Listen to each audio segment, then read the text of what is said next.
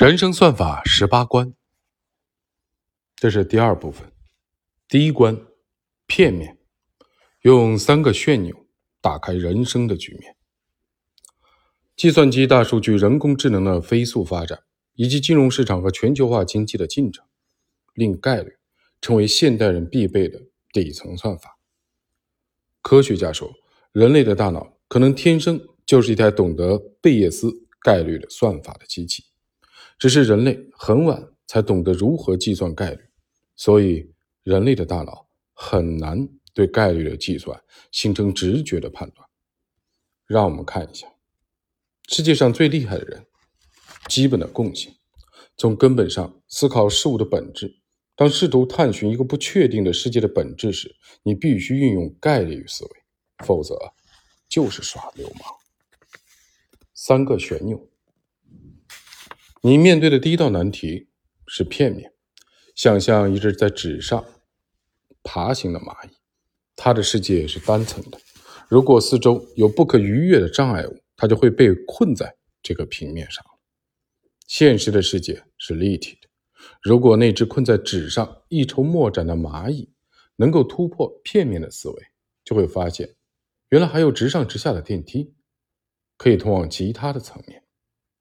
为了解开片面这一难题，找到通往其他层面的方法，我设计了三个旋钮。第一个旋钮是教练，负责调兵遣将、分配赛道；第二个旋钮是老板，负责找到最好的赛场的资源；第三个是玩家的旋钮，负责全力以赴执行任务。当这三个旋钮共同作用的时候，你就可以跳出片面的局限。进入更广阔的立体的世界，取得世俗意义上的成功。教练的旋钮选赛道比努力更重要。我们来做一道选择题：如果现在是一九九八年，你手头有五十万元，你会选择创业还是买房？有人选择了创业，因为他们发现马云、马化腾、丁磊。这三位互联网大佬都是九八到九九年创业的，启动资金都是五十万元。假如这三位大佬没有创业，而是跑去买房，收入肯定会大幅缩水。商业周刊的一则统计数据提醒我们，创业的成功的概率大约是百分之二。假设一个有五十万元启动资金创业者收益是五千万元，即一百倍的回报。这个数字看起来非常可观，但如果我们按创业成功的概率将上述的收益折算到每个人头上，人均的回报就只有启动资金两倍。如果那个时候买房呢，闭着眼睛都能涨五到十倍，成功概率百分之百。再算上三倍的抵押贷款的杠杆，每个人的实际的回报可能有十五到三十倍。因此，作为一个理性的决策者，在当时，你还是应该买房，而不是创业。选对一个正在上升的赛道，可能比天赋、能力、努力都重要。市场上有一个残酷的事实：有些行业的赛道就是好过他人。制药厂或者银行，即使管理不当，他们的长期的资本的回报率还是高于精良的炼油厂或者汽车的零件制造商。这不仅仅是多赚一点、少赚一点的区别，只有专业，没有赛道意识，可能会酿成悲剧。一九九四年，柯达的胶卷业务在中国市场受到了富士公司的强烈的冲击，节节败退。按照常规的打法，柯达几乎没有希望翻身，所以他使出了一个超级大招，出资十亿美元，全行业收购中国的胶卷企业。此招一出。中国胶卷行业七家企业与柯达合资，柯达的股价大涨，在中国市场也反超富士，市场的占有率高达百分之六十七。柯达看似取得了市场战的胜利，但在当时，全球的照相机的行业发生了一个巨变，数码相机正在崛起。二零零二年，数码相机的销量首次超过了传统的相机。柯达早在1975年就发明了数码相机，但因为关注当下的现金流，三十多年来依旧坚守传统胶卷的赛道。今天的我们知道，柯达打赢了一场战斗，却失去了整个战役。这个玩家的战斗力固然爆表，却因为选错了赛道，最终在赛场折戟沉沙。麦肯锡公司的一项研究表明，超过百分之七十的公司是随着行业趋势的上升而上升的。行业和区域是决定公司利润的两个重要的因素。一家公司在行业和区域的利润的曲线会上下移动，涨跌的空间不会超过百分之二十五。选择行业就像选择电梯还是爬楼梯，只要你进入电梯，大概率会随着它上上下下。不仅公司有选赛道的问题，个人也有。有人说，如果要选择挥拍类运动，你最好模仿网球名将罗杰·费德勒。而不是羽毛球冠军林丹，同样是排名前十，网球运动员的收入比其他挥拍类运动员高十到二十倍。林丹绝对有天赋，训练也非常刻苦，战绩也很好，算得上顶尖的羽毛球运动员。但是他无法克服羽毛球这一行业相对于网球的劣势，即便做到世界第一，收入还是远不如费德勒。我也有这样的感受。我在读书的时候拿到学校的围棋冠军，结果并没有什么人关注。打篮球的男同学，即使只是参加了班级之间的友谊赛，也会有很多的女生围观喝彩。这就是男怕入错行，悲剧性的后果。前面说到，柯达公司在中国使出了超级大招，发挥出一名玩家的最高的水平，但因为没有拧开教练的旋钮，选错了赛道。最终输掉了整个战役。通过上述两个例子，我们可以看到教练旋钮的重要性。它能帮助你跳出一个玩家的视角，从一个专业教练的层面制定战略，选择正确的赛道。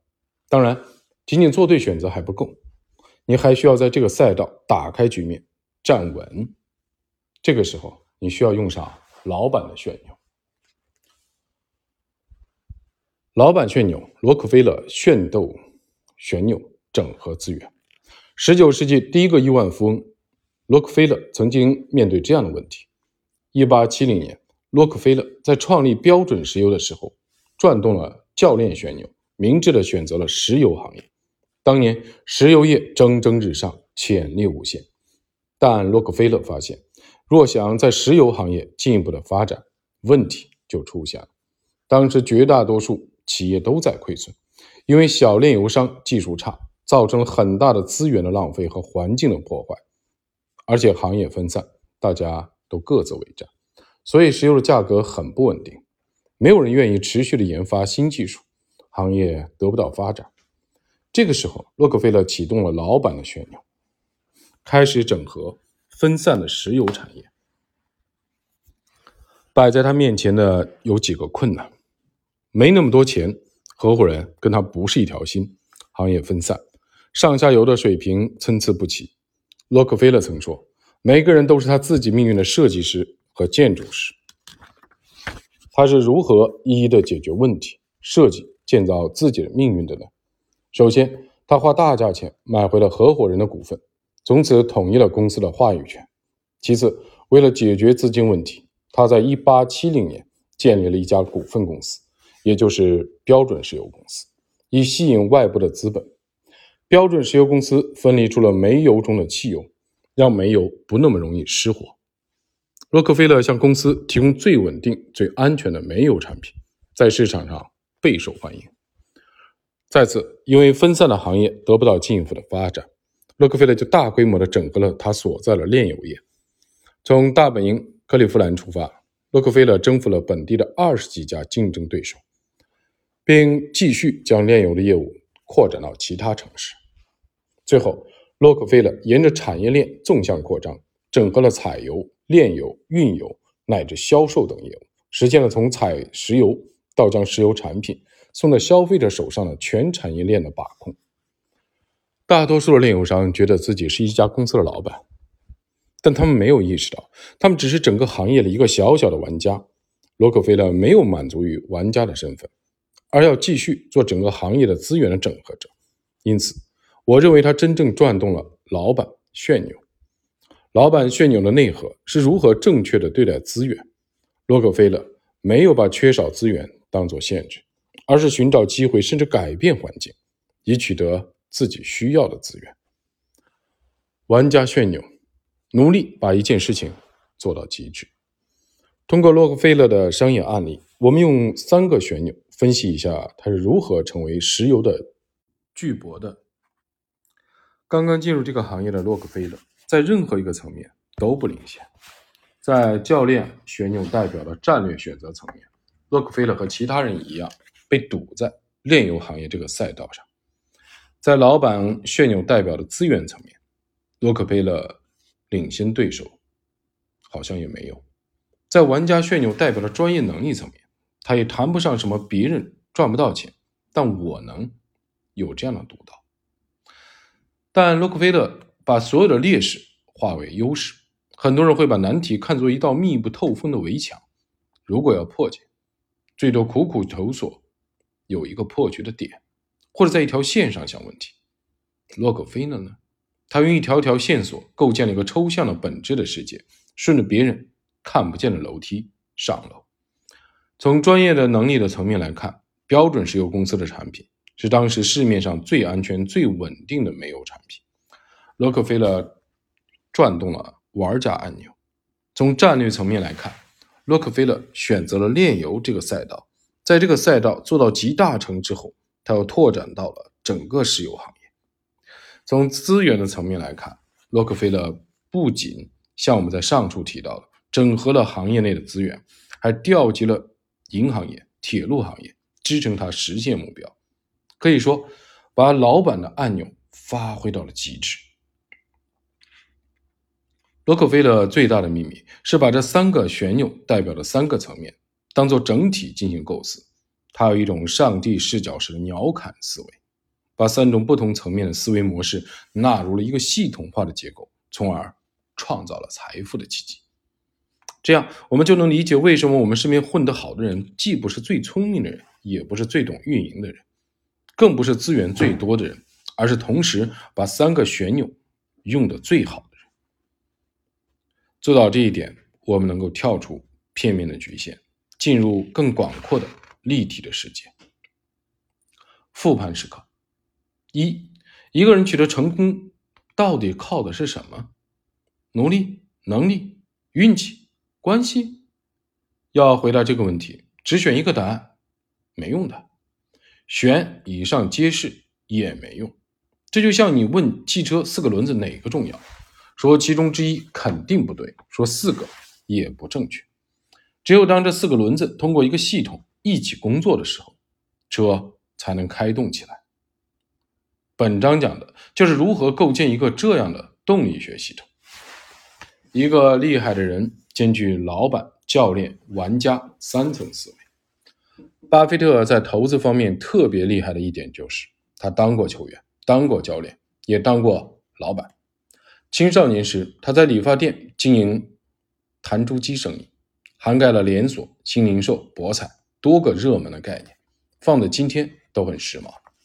当他用股权投资企业时，其实就是当教练，在过程中改善经营，争夺管理权。与工会斗争，表现的相当的冷血和强硬。如果你是一个有丰富资源的人，不要太迷信自己的关系，你要想的是如何设计自己的动力系统，创造有价值的东西。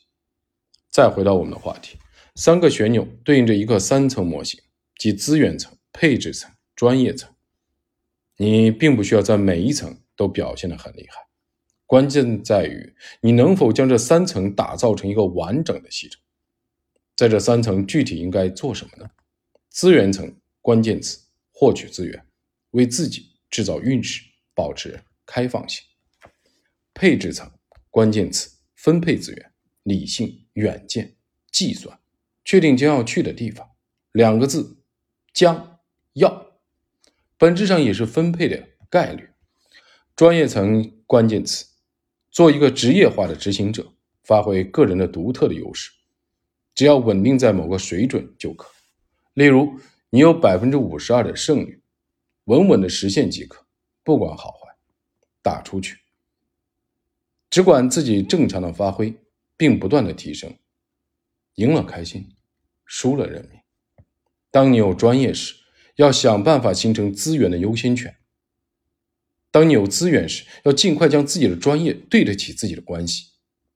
而在配置层，你要像一个教练或者牌手，不仅冷静的打好手上的牌，还要想着如何让自己的下一手的牌运气更好。